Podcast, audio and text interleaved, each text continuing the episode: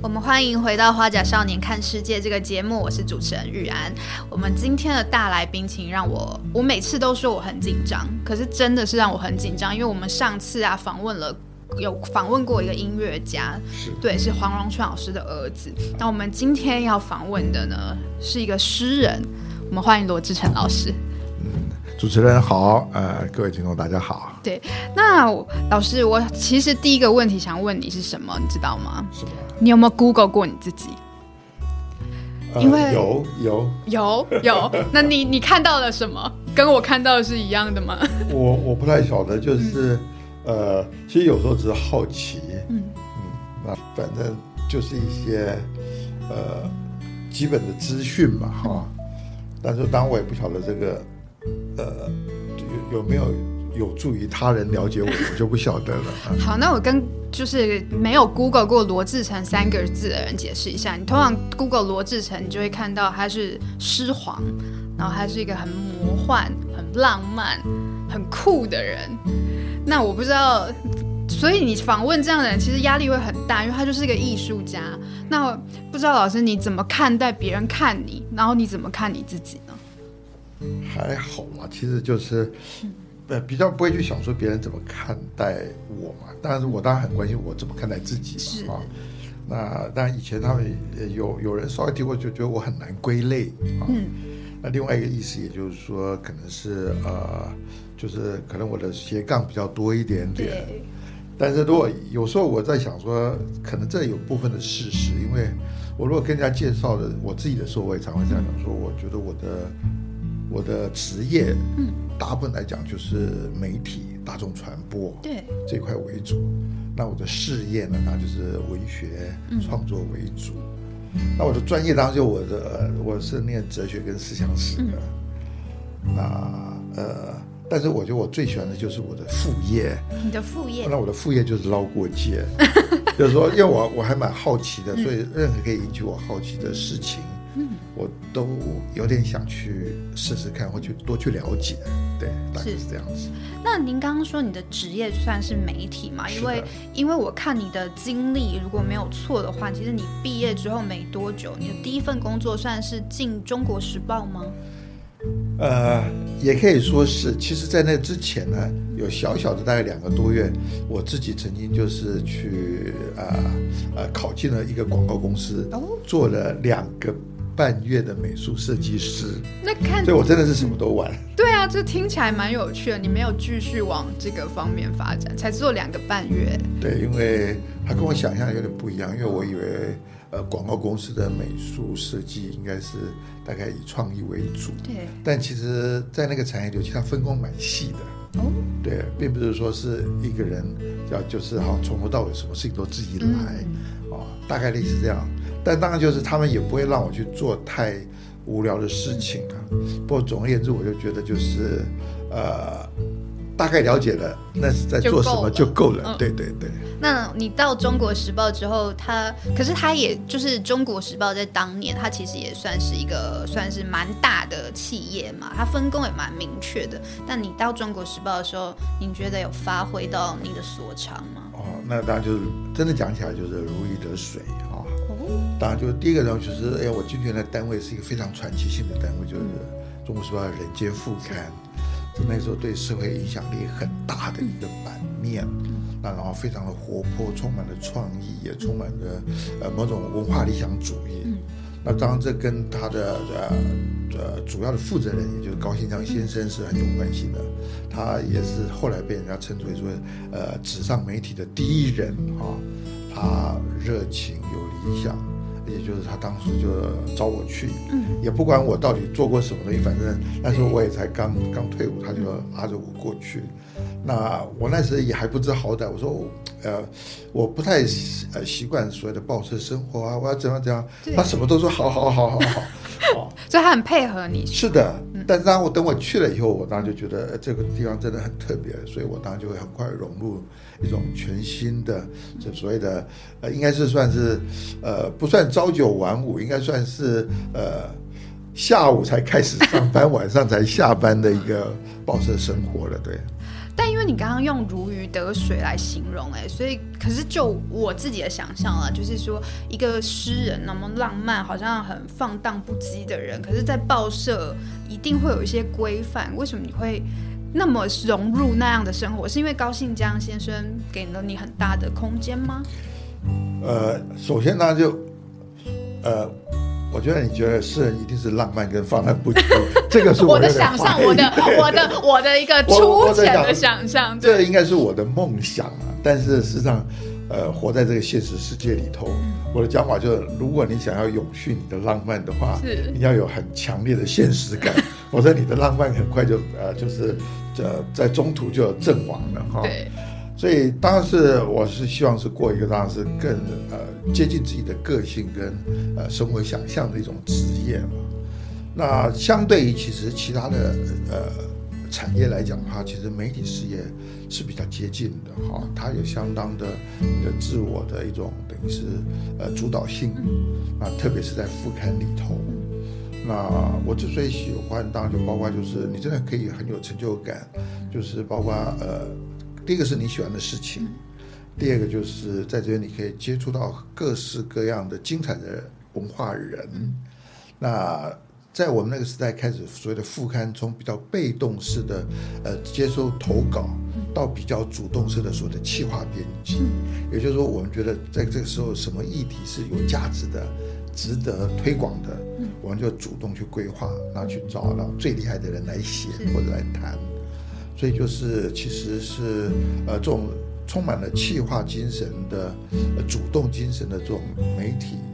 呃。生涯其实我是还蛮喜欢的。是，那您刚刚有说，就是高信章先生这个人间副刊，他其实影响很多的人，对，因为我现在是的，是的，我访问了一些媒体人，像何荣信先生，他就说人间副刊真的是影响他一辈子，对他用了一个对。那您后来就是离开人间副刊之后，你自己是不是也有做了一个叫做时报的杂志吗？其实应该不算是的不应该算是离开人间副刊，是因为那个高香先生后来那时候他就到中书晚报去了，那然后他就找我到那边去，就是等于等于后来就帮他主持这个呃中书晚报的副刊。那我在想象中就是，当然就是我也许我们叫做呃时代版或时代副刊。那我当时想象就是说应该要进入到所谓的人间副刊的二点零的时代了。所以就是大家在呃重新再给他一些新的形式跟新的主题啊，让他有别于原先的比较更接近文学的副刊。那所以您觉得这个人间跟时代，你说这个时代是人间的二点零嘛？然后这个的比较，你觉得有什么差别呢？呃，当然严格来讲的话，其实人间副刊对于呃。传统的副刊就已经是一个很大的要进哈。其实大家都晓得，其实副刊是在在中文报纸一个很大的特色啊。它可能从那个呃徐志摩时代什么那个呃呃晨报副刊就开始了嘛哈。那但是呢，早期的话当然是主要是以接受投稿为主。那编辑就像是一个守门的一个一个大员，那然后由他来决定稿稿件的生死。那到人间副刊的时候呢，就是因为我们想做更多的是主动的去追求的一些主题，所以我们就企划了很多东西，所以就开始有有了所谓的企划编辑的概念。那然后呃，到了时代的时候呢，因为时代也呃，当然第一个让时代也开始改变了，那可能有一些文学的创作的东西，它需要的篇幅可能要更大。那副刊版面有限，所以自然而然当就是渐渐渐有有文学有些部分可能会更适合在呃文学的专门的杂志啦，甚至出版社本身。那呃，所以就是纯粹的那种创作呢，比例就渐渐降低了。可是我又希望就是在这有限的版面，因为版面是很珍贵的，怎么样可以提供所有关心文学或文化的人更多的资讯或更多的讨论空间？所以等于我们就相对来讲把所谓的创作的部分元素呢就降低了。但是我们就增加了它的涉猎的领域，也可以这样讲，就是说，其实人间覆盖的时候，其实已经从文学跨到文化了。但是从时代来讲的话，就文化已经从文学的文化或文化的文化跨足到生活文化了。嗯啊，因为其实，在早年的时候，文化也许是属于一个特殊场域啊，永远只属于可能文教界对的的才算文化。可在后来，随着整个社会的发展跟呃成熟，其实每一个生活领域都可以累积出它的文化。嗯，所以我们可能会有呃，例如说是呃运动文化，运动对，所以《中书晚报》是最早有呃这纸棒版的啦，那可能开始有网络啦，嗯那可能就是那时候开始有捷运了，所以我可能也会有呃这捷运的文化啦。嗯那就是我们当然也还有经济生活啊，呃，我们有社会的这整个时代快速演变当中嘛，所以就是我们就等于是把文化的这个领域在拓展到更宽更广，也就是说我们关心的层面大概再更大一点。那您提到文化，我其实就会很想问您说，那对于来讲，文化是什么？这个说起来的话，其实可以可以谈到还蛮多的，因为文化本来就一直是比较不好定义的东西哈。那它范围很广，所以很多时候，就像我早年我遇到一些人，他们想到文化，当然就想到是表演艺术，啊，想到各种的呃艺术啦、文学这个东西。那如果以我来讲的话，它其实可能有一个比较抽象的意思是，其实文化是某种程度来讲，就它有点接近一个民族或社会它的价值观，嗯，怎么样在生活或者创作的领域都被显现出来，啊，所以它像是一个价值观的呈现跟积累。那如果以这点来讲啊，其实文化就当然就包括了，其实就是我们的呃一种生活理想的实现方式，或者是我们对美好生活的想象，也包括在里头。那当然也包括了到对既定的一些呃价值观的反省与批判，也包括在里头。啊，对呃呃价值观的追求与这个塑造也算在里头。所以算起来，以我来讲的话，最重要的是其实就是呃某种呃就是价值观的这样的一个一个一个场域。那当然是呃实实现在现实生活里头的话，它当然是通常是指跟呃就是所有可以呃呈现你的价值观的呃每个步骤有关系。所以当然文学、艺术、戏剧、电影、建筑，甚至呃你的呃呃呃仪式、风俗习惯，呃我觉得都算在里头了，甚至我们可以说，我们生活的方式都算一种文化吧。绝对的。是因为我会问这个问题，其实很有趣。因为我们这个画家少年看世界这个呃这个节目呢，其实我们之前有想过要找其他的主持人。我们其中的一题就是问大家说，对你来讲，文化是什么？是对，然后就有很多的，因为大部分其实都是大学生啊，或是呃研究生他们去回答。那可是我觉得他们的答案其实也就比较贴近老师说的，对他们来讲，文化就是呃他们生活生命的一部分。对，那我也想我，但是我觉得可能呃在。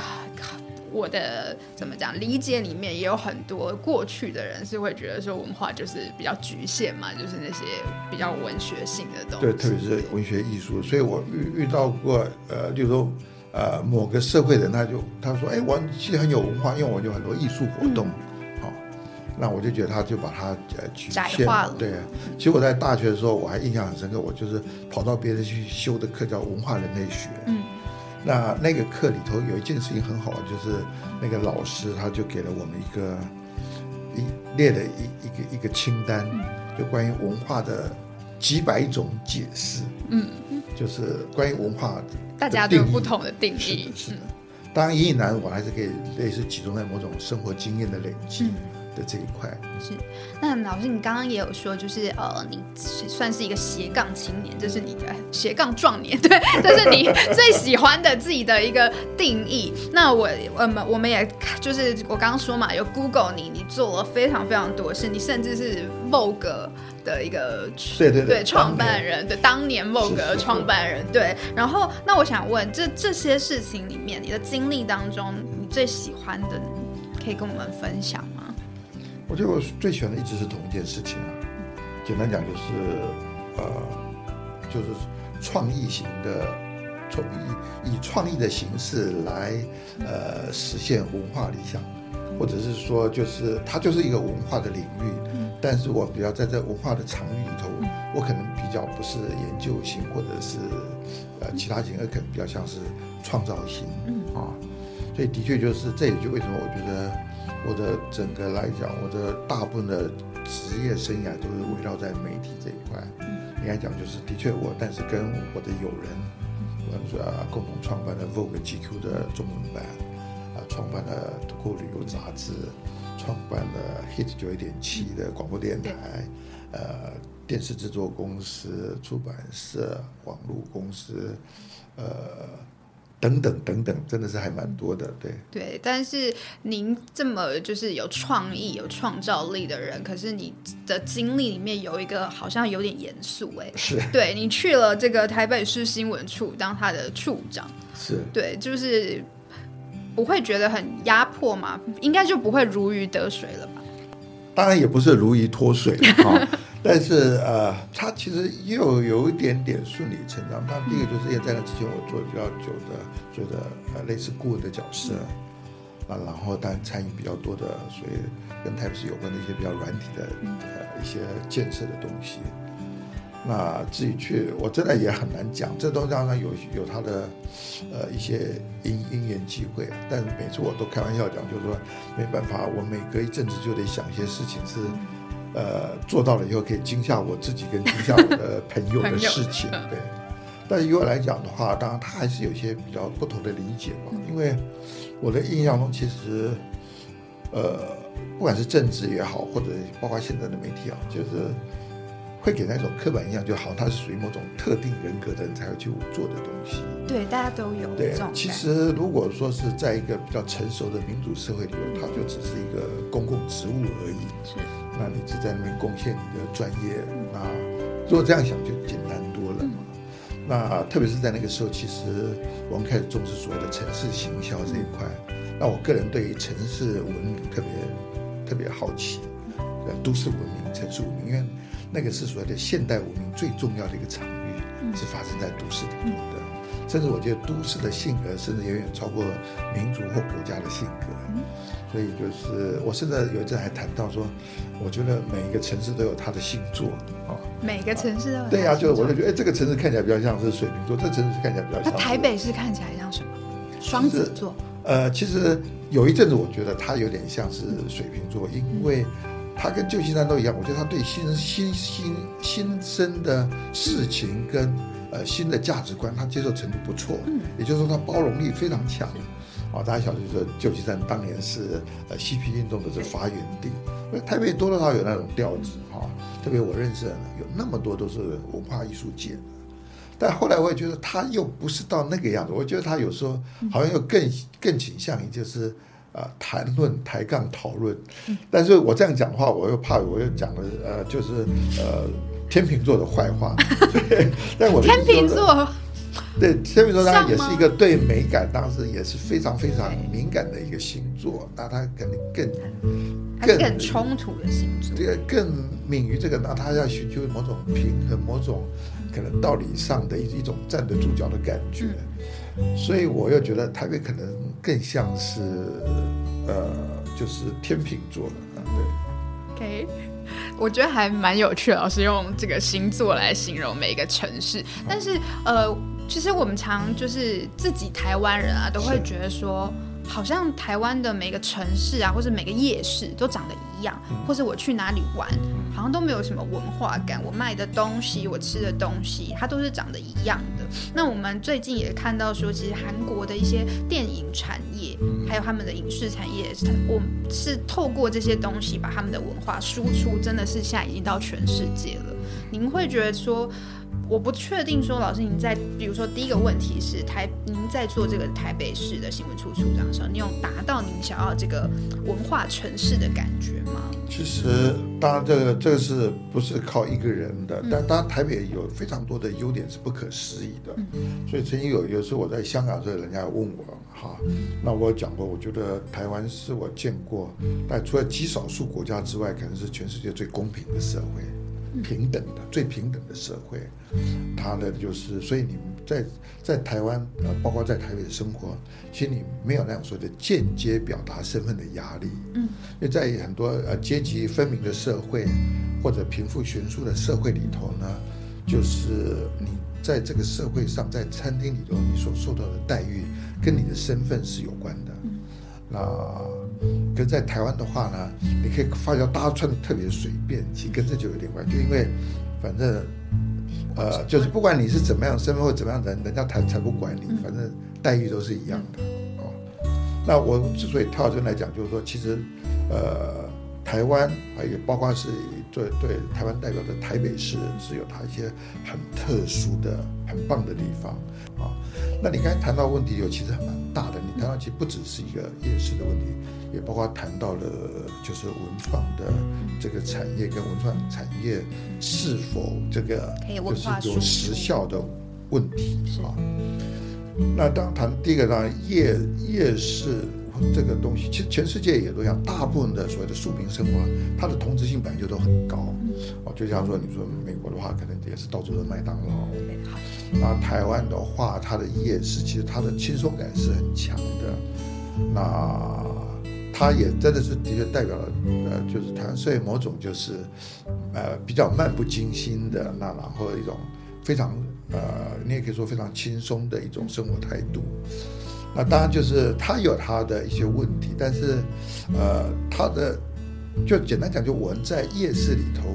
我们要找到我们到底在夜市这样的一个场域是找什么东西啊？我常讲，因为我是做文学创作人，我常常也就是提醒所谓的评论者，因为我做了几百次的这个评审委员嘛，我说第一件事情我们要做到什么？就是我们要在对的对象上寻找对的东西，什么意思呢？我们不能到豆浆店去抱怨他没有卖咖啡，对，我们不能到到瓷器店抱怨他没有卖电锅啊。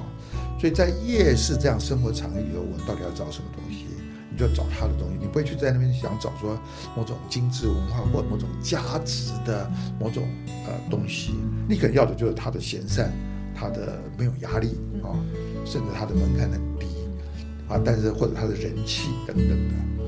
那但是寻找别的东西的时候，那就是另外一个问题，就像你谈到的韩国的电影或影视的这一块。那这块其实当然是我也必须讲，就在这块其实相对于此时此刻的呃，如果周遭的这个国家或社会来讲，其实我们这块真的表现的不尽如人意，因为我们本来有相对于我们周围的国家社会，台湾本来拥有非常好的文化底蕴的，我们的文创的社会基础是比别人更好的。那我我我举个例子，为什么说我的社会技术比别人更好？就在台湾，你要从事文化事业、艺术事业，或者是年轻人要去学习这些东西，其实你遇到的压力跟心心理障碍是最小的。在别的地方，可能你还会被人家就是另眼相看，可我觉得在台湾的话，其实不会的。这代表什么？代表我这社会觉得是很能接受跟习以为常的。但是呢，就是我们这个这样子的大的这个能量，跟这这样多的人才，跟呃这样的一个社会基础，它有没有被成功的转化成为某种产业的契机？以我来讲，这点是很失败的。那这东西有时候跟游戏规则有关，有时候跟呃价值，呃呃当价值判断有关啊。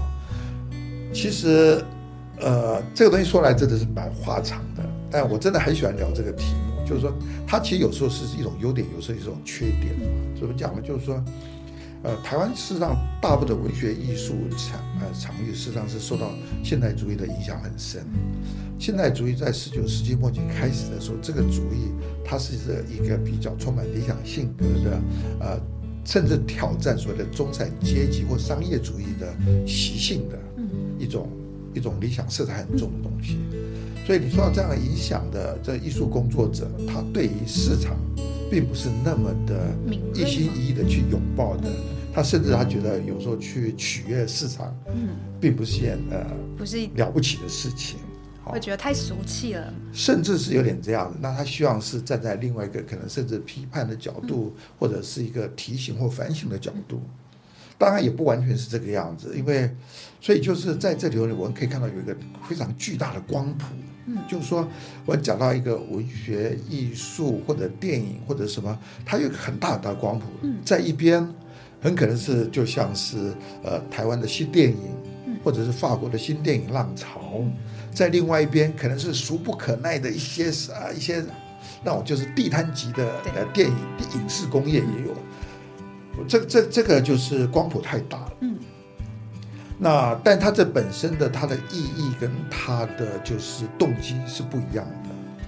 可是呢，当我们在呃在谈论的时候，其实有时候会把它们混在一起。嗯嗯。那呃，但是就是像韩国，它其实也做到了所谓您这光谱的两边，它达到了一个平衡。像相对来讲，我觉得它是成功的。是。虽然你如果问我的话，就是我也觉得他们有他们的问题哈。嗯。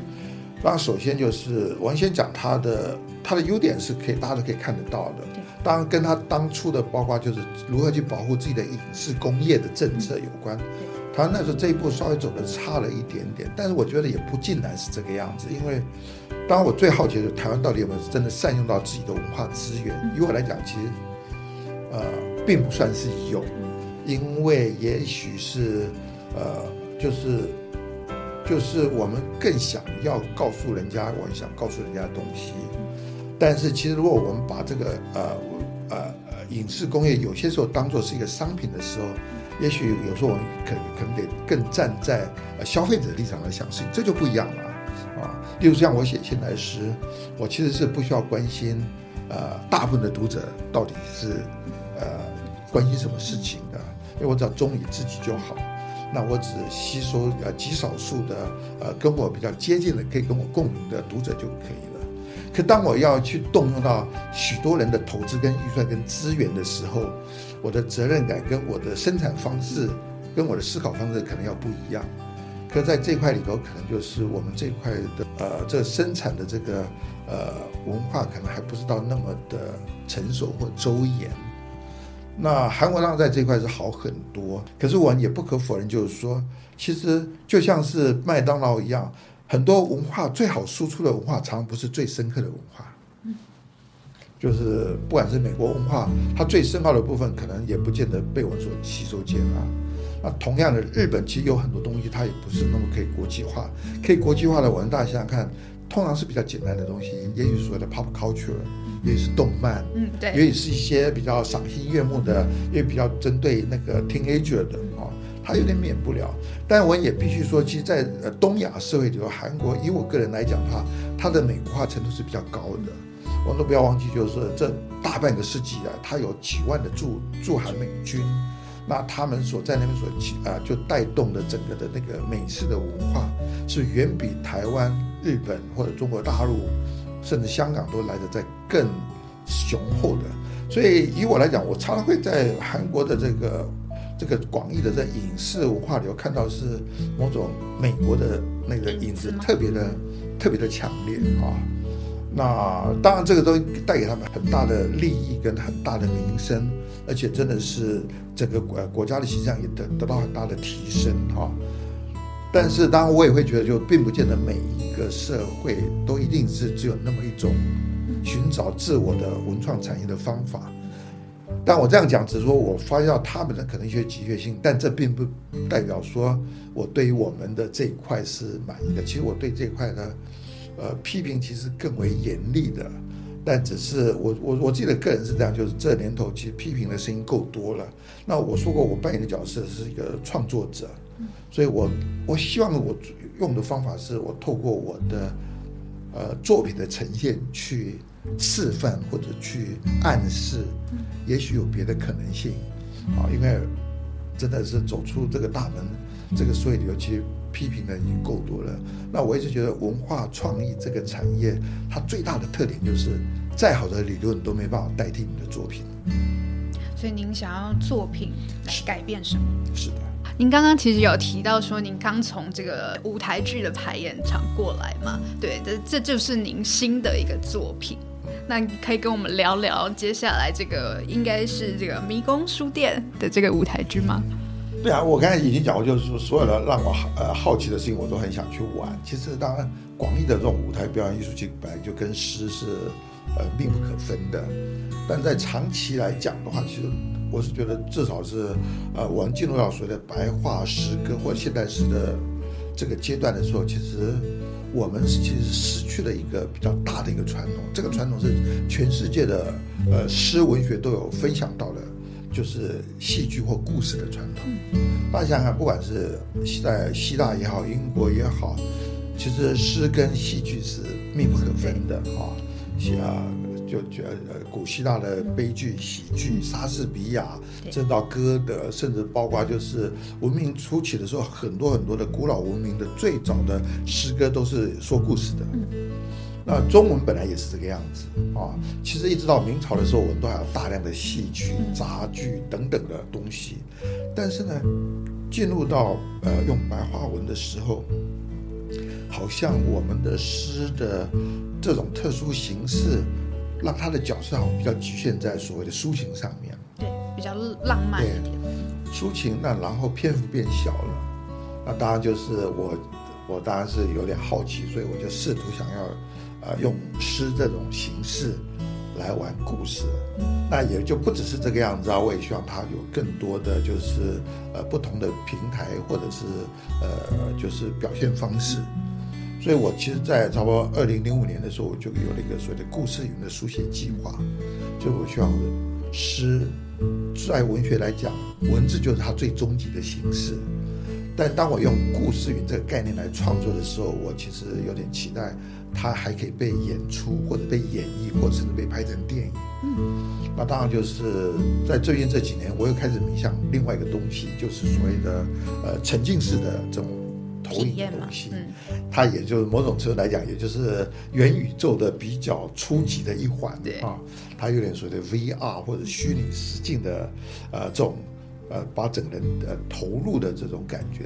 那这其实它跟诗本来一开始是很接近的东西。诗其实它是需要透过文字来呃带你呃进入到某个情境，所以我们有所谓的所谓的 image 或者是 imagery 这种就是意象式的经营，把读者在感动之前先把它带到一种呃强烈的氛围里头，对。那现在有这么现成的一种工具，我就觉得，哎，可以拿它跟诗来结合，所以的确就是我在这这这好几个月里头，我就试图想，呃，透过沉浸式的呃这种氛围创造出来的这种舞台呢，来跟呃传统的这种舞台剧的诗句来做个结合，那然后就是推出我的，其实也是故呃我的故事呃真的呃。呃，变成一本书出版，第一本就刚好叫迷宫书店。嗯，那它其实是我的一个小小的一个呃半自传性的一个尝试。为什么呢？因为就是我想在迷宫书店里头间接的介绍从小到大一些很棒的阅读经验，我最喜欢的书，我就把它放在里头。那啊。但实际上就是我不可能一下子把所有的书单开出来，所以我就挑了一些比较好玩的、适合摆在里头的一些书籍。所以等于是迷宫书店，简单来讲就是，呃，你到一个书书一个呃秘密的书房，在那里头你可以进到每本你所读的书里头去。所以我就呃在我的原著里头，我是挑了大概十本书吧，至少八九本书呢，然后你进去，那有怎么样的体验？那在舞台剧当然就是受限于这个节奏感跟那个呃就是比重，所以我还是挑了很多本好玩的书。那然后透过沉浸式的这种投影呢，例如说你可能如果进到你说在在读《小王子》，啊，很可能你就可以进到一个沙漠的场景里头。那你读到别的书，你就进到别的书的场景里头。是的，啊，这个是我最近在做的东西。那，但是我当然也不希望它只是停留在所谓的声光影像的一种呃新鲜感而已。我希望它本质最后动人的力量还是来自来自于戏剧本身就是了。您当初会选择呃舞台剧，它是一个契机，还是说就是您觉得舞台剧它跟您所谓的这种沉浸式，真的是可以把人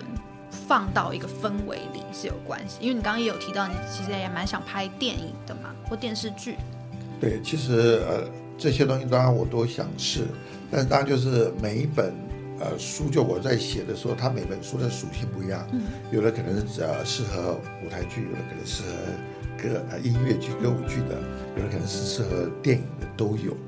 那迷宫书店相对来讲，它其实可以适合的是比较多一点点。我本来也想过它拍成电影的可能，对我觉得它拍成电影会很有趣。是的。啊，但是我并不排除这种可能性啊，只是刚好因缘际会，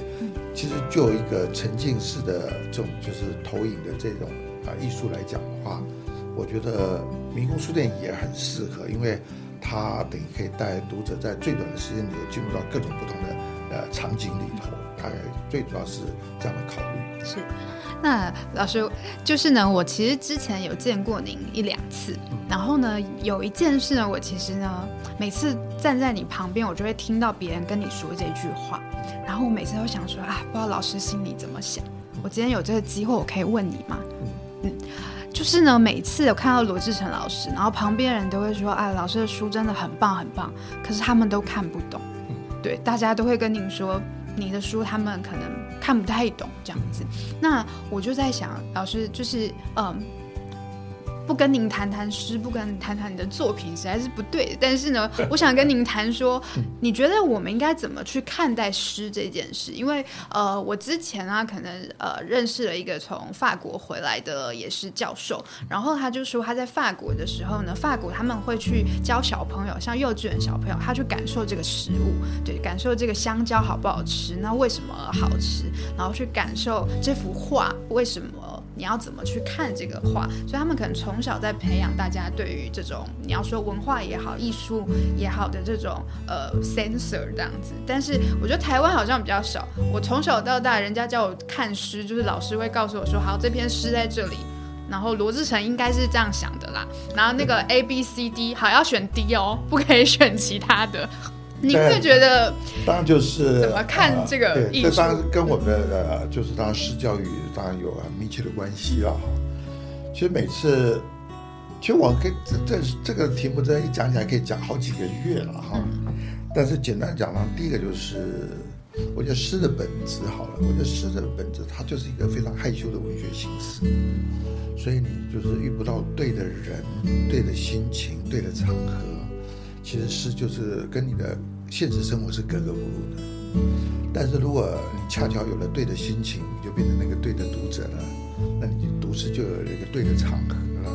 那那时候你就真的会被诗感动的一塌糊涂的，就像我们小时候被古古典诗词感动的那种感觉一样啊。所以其实当然就诗它本身就有这某种比较特殊的这种属性。但它最重要的原因当然是跟就是我们的现代诗跟传统诗，它中间有一个西方的社会流相对来讲没那么明显的一个断代，也就是我们在一九一九年前后，对不对？我们在这之前用文言文，那然后用古典诗词，那就是之后呢就是用白话文。啊白话诗词，那然后在这中间呢，我们又渴望全盘西化。所以就是从西方那边又呃吸收到很多的养分跟呃就是各种的呃思潮，那这些东西其实有些东西呢，它跟我们的社会还没呃就是完全的搭上来啊。例如说，当他们提现代主义的时候，可在那时候不管是台湾或中国时候，可能还在农业社会啊。那或者是当他们提到哪件事情的时候，其实我们的社会跟我们的所有的语境还没跟上来。所以的确，在我自己的。呃，就是经验里头，其实在我年轻的时候开始写诗，其实大部分人根本不晓得诗是干什么的，啊，那像包括我在高中时代开始写诗的时候，呃，非常开明的我的国文老师们都不晓得要怎么跟我谈诗，因为这个东西，在我说的是六七零年代的时候，即使台湾最先进的呃副刊，大部分的也不登诗的。因为他等于是还没有得到他的合法地位的哦，那那更不用讲在我的教育系统里头了，所以我们开始大量有系统的介绍现代文学，其实都是已经最近几十年了，那这个东西其实也很快有得到了它的成果，所以相对于我们来讲，现在年轻人虽然他不管读不读，可他们对诗其实没有那么的。陌生，好，没有那么陌生。甚至如果我们来看的话，相对于东亚，甚至相对于呃欧美的流行音乐来讲，我觉得台湾的流行音乐的歌词可能是全世界最有程度的。嗯，我不管是以前的呃，就是周杰伦的歌词，或者是五月天的，或者是陈绮贞的，或者是苏打绿的歌词都很厉害的。对，啊。那有时候反正是我听到一些欧美的那些流行音乐的歌词，我都以为是那个 A B C 或者是英文不太好写的，因为他们写的很浅 显。对，所以这点其实代表其实这块我没有那么差哈。那如果说你我像我最近这几年在评审这个就是诗的这种各种的诗奖，哦，我发现到年轻的一代他们的呃在知识上，在那个就是技巧上的准备是很令我惊艳的。其实我昨天才去做一件事情，我昨天才去呃就是参加了这台积电的呃等于是高中生的这个诗奖的颁奖。我讲的第一句话就是说，哎，我觉得这些得奖作品真的让我非常惊艳。我说我高中的时候如果遇到这样的对手的话，也许我现在会谦虚很多。啊，这代表什么？代表其实真的是环境不一样，所以现在的呃，就年轻人对诗的那个接受跟理解程度其实是很强的。那当然就是的确就是就是这么几十年来，我们对现代诗还是有所谓的刻板印象。可是如果呃我们有机会，或者给诗一点机会呢？你可以看到，有些人其实他写的东西其实非常的呃，就是呃亲切易懂的哈。不管是早期的郑愁予也好啦，或者徐志摩也好啦，或者是余光中也好，他们东西其实是非常亲切的，甚至比一呃就是呃，而且非常动人的啊。那当然，有些人是有些诗创作是为创作者而写的诗，有些诗是为读者而写的诗。那因为呃设定的读者对象不一样，所以风格上跟语言的使用上也会不一样啊。所以的确就是，这也就是我刚才讲的那句话，就是说，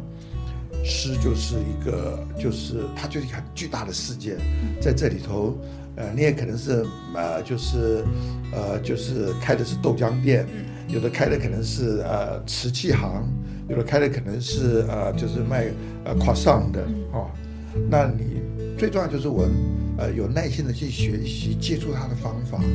哦，那呃到对的店去点对的东西，哦，那你就会觉得其实它是很棒的一种阅读经验啊。那当然我也必须讲，就是我们现在的教育，因为我的教育，我的教育最大的问题在于就是呃。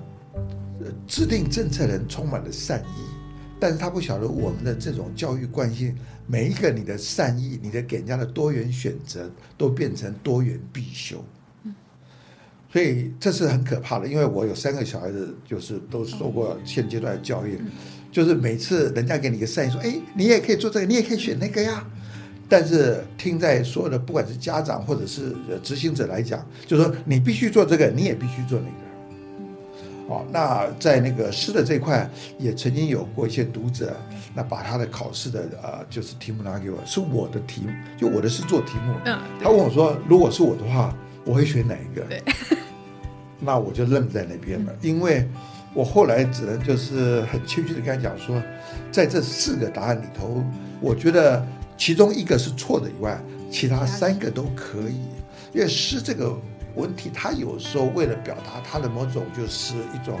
呃，就是多义性。他的确是希望你在知道这个时候，他又暗示着那个，又影射的这个，又希望你能联想到那个，所以你才会有一种就是五官都被呃唤醒的那种感觉。你不但理性上接到一个消息，你的感性上也收到一个消息，你的直觉上也依然觉得有什么事情。所以诗的多义性是迷人的部分，它会让你觉得特别的丰富，以至于你觉得除了诗这种形式，你没办法用别的呃书写方式来表达。但是呢，我们一旦赋予它标准答案以后，就太可怕了。其实，当我们鼓励学生接触文学，最主要不是鼓励他去，呃，就是去认定唯一的标准答案，而是鼓励他勇于感受，勇于理解。即使他的答案是错的，我都觉得他很勇敢。嗯，但是这件事情，我我自己也必须讲，在现阶段的这种制度底下，他是不可能做到的。所以当然也就也就可能在呃初期的时候，就等于是呃打击了不少人对于诗的可能的一种兴趣或好奇。因为我觉得老师讲这段我很有感触，因为呃我在查老师的资料里面，我其实虽然这这一句话是您可能最有名，但是我看了我我真的非常喜欢，就是那句“我心有所爱，不忍让世界清白”。那我可以稍微分享一下我的感受，当然可以，就是我觉得老师讲的刚刚的每一个点都有打到我，因为我。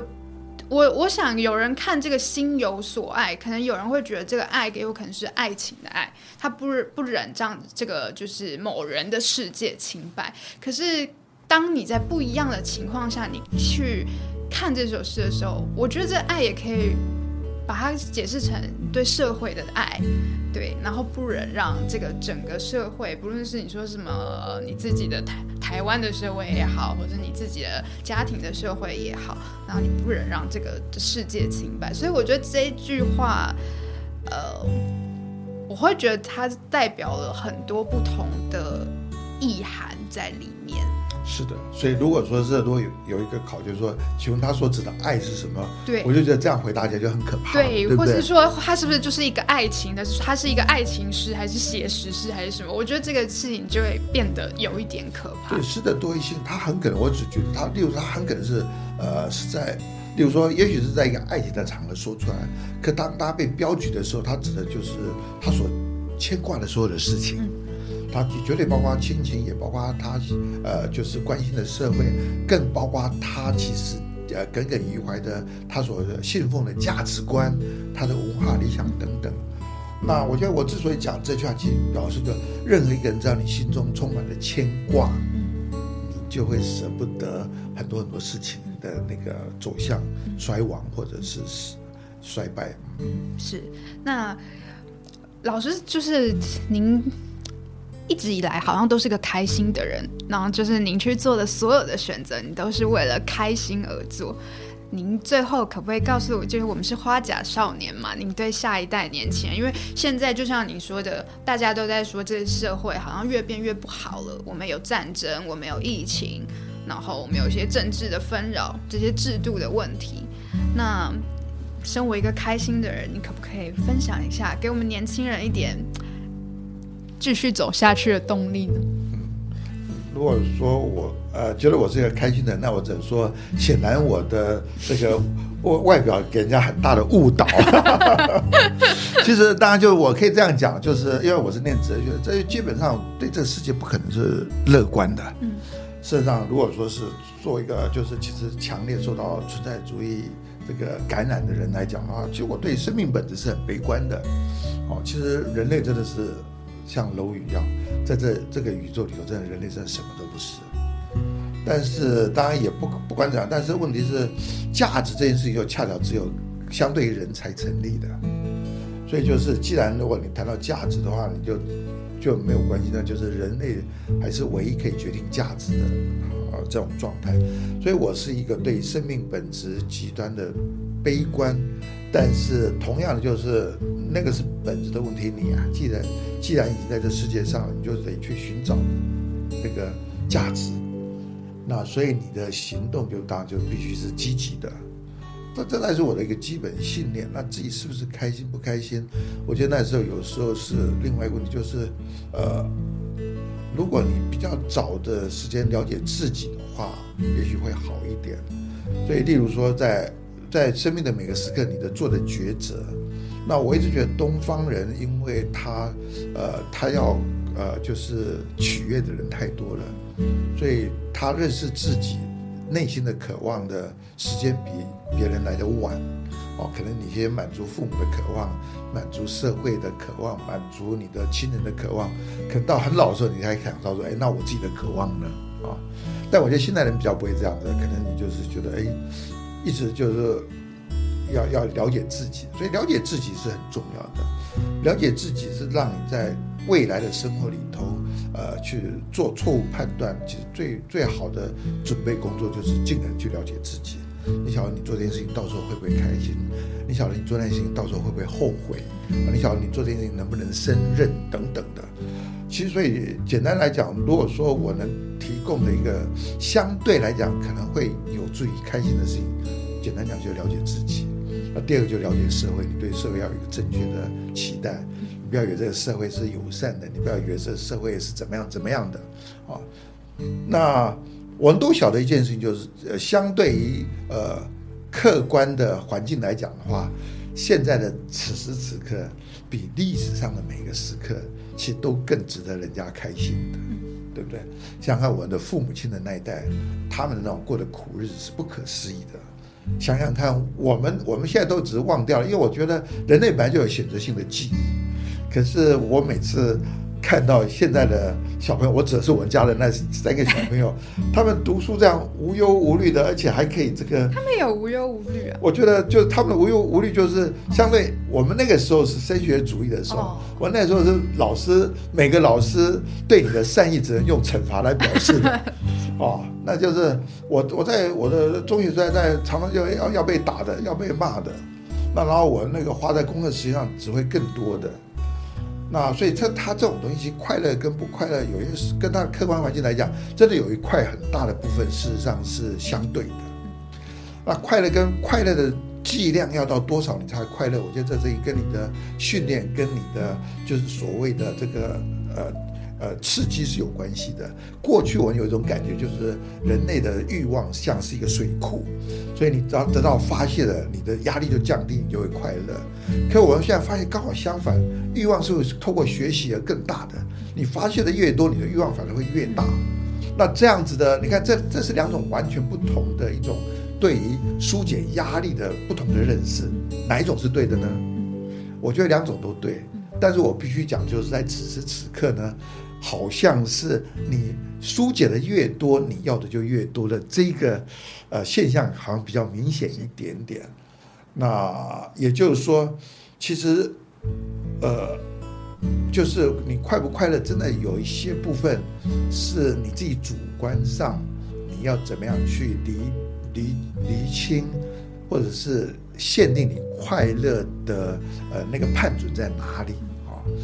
那。但这因为每个人都不一样，它包括个性上的，它也包括生活经验上的，也包括价值观上面的。但是我相信，就是呃，我们的教育其实也这块也做的很少，就是我们的教育里头，呃，就是教导呃我们的下一代如何快乐，如何感动，如何呃被呃生活周遭比较呃呃就是过呃快乐的美感经验所吸引，懂得审美。懂得透过文学艺术的资源，来让自己疏解心中的呃压力。我的压力很多种，除了焦虑，除了考试，可能也包括无聊，也包括苦闷等等的。那这也就为什么从过去的所谓的知识的受教权，渐渐渐渐，其实一个更先进的社会谈的是所谓的文化权，就是我们怎么样子呃带动我们的下一代利用文化资源。哦，这文化资源就可能是包括呃。呃，书籍的阅读、电影、电视、音乐、哲学、戏剧、动漫，呃，都电玩都可以透过这些东西，那有效的疏解我们的压力，那然后让我们在生活有一种更充实的感觉。但当然，这东西如果我们没有透过一个呃有效的教育方式的话，它常常会带给我适得其反的感觉一样。是，对，因为呃，老师刚刚我。我回应一下老师刚刚说的哈，因为就是您刚刚说你是哲学系嘛，所以你对人性其实有本质上的一些比较失望。那我之前有访过那个钱永祥老师，他也是哲学系的老师，那他也就跟我分享，他说他一直以来也都是比较失望的。那只是他可能呃，就是到了某一个年纪的时候，他觉得他要去关心动物、关心这个社会的时候，他觉得他如果保持这样的一个失望下去的话，他很难去做到。真正的可能比较感感性上的一个关怀，所以他就看了一本书叫《人性中的良善天使》。对，然后呃，我相信最近其实也蛮多这样的书，像有一本书叫《仁慈》，都在呃去，就像老师说的，就是我们回头来看，现在这个世界真的算是已经可以算呃最好的世界，人可能真的都有在变好。应该是这个样子。我刚才讲，我倒不是说对人性失望，我是对生命的本质悲观啊。就是说，到底我努力到最后，反正最后都是走向坟墓嘛，对不对？一切就是你也可以说都归于土壤。嗯。所以，我们在这个认识底下，你还是要希望你的土壤，还是至少在你活着的时候，是可以带给你充实跟快乐的。这是一点。那另外一个就是说，的确就是，如果我们有足够的历史意识的话。其实就可以感觉到，就是此时此刻，其实真的是人类文明史上算起来是比较好的时候。我每次都讲，就是有些人会有点就觉得，好像古代人也没什么了不起，他的认识也没什么了不起。他们都忘掉，在古代的时候，其实人类的平均寿命可能只有二三十岁，而且这二三岁里头，可能有很多时候其实很痛苦的，或者是呃受饥饿的。那每种每种。绝大部分人死都不晓得他为什么，因为那时候连死的原因都不晓得，连细菌的存在都不晓得。那然后在在欧洲的这个黑死病一死就死掉了三分之一的人口，那一个西班牙禽流感就可以死掉几千万的人。那很多很多事情其实是因为我只能说相对于就此刻来讲，真的是很多事情是不一样的。但是如果我们稍微晓得人类是怎样一路一路走过来，你就会在更加珍惜啊此时此刻的很多的呃就是成就跟贡献，那你也就更加珍惜就是我们的祖先们、我们的前辈们，他们是怎么样这样。所以我每次都讲说，这个孔子在很厉害，他那个时候他他那时候可能平均寿命只有三十岁。平均寿命三十岁是什么意思？就是你生活的空间里头，大家想想，那时候也没有所谓的保鲜，也没有冰箱，也没有保鲜这种东西，所以我的感觉是在那时候，可能我们每天闻到都是腐尸的味道，要不然就人死亡，要不然就你吃的食物是尸体，要不然就旁边又有什么东西饿死或什么东西。实际上那是一个就是就是从气味上来讲，都是一个让你无所遁逃于天地的这样的一个环境。可他们却在里头找到生命的价值，找到就是呃，就是呃呃肯定一种正面行为的价值。我每次这样想，就真的觉得这些人真的是太厉害了。就没有他们的话，我们都不晓得怎么样。因为我是累积出来，没有他们的第一步，就不会有第二步，也不会我们现在的第什么六千四百三十五步之类的。对，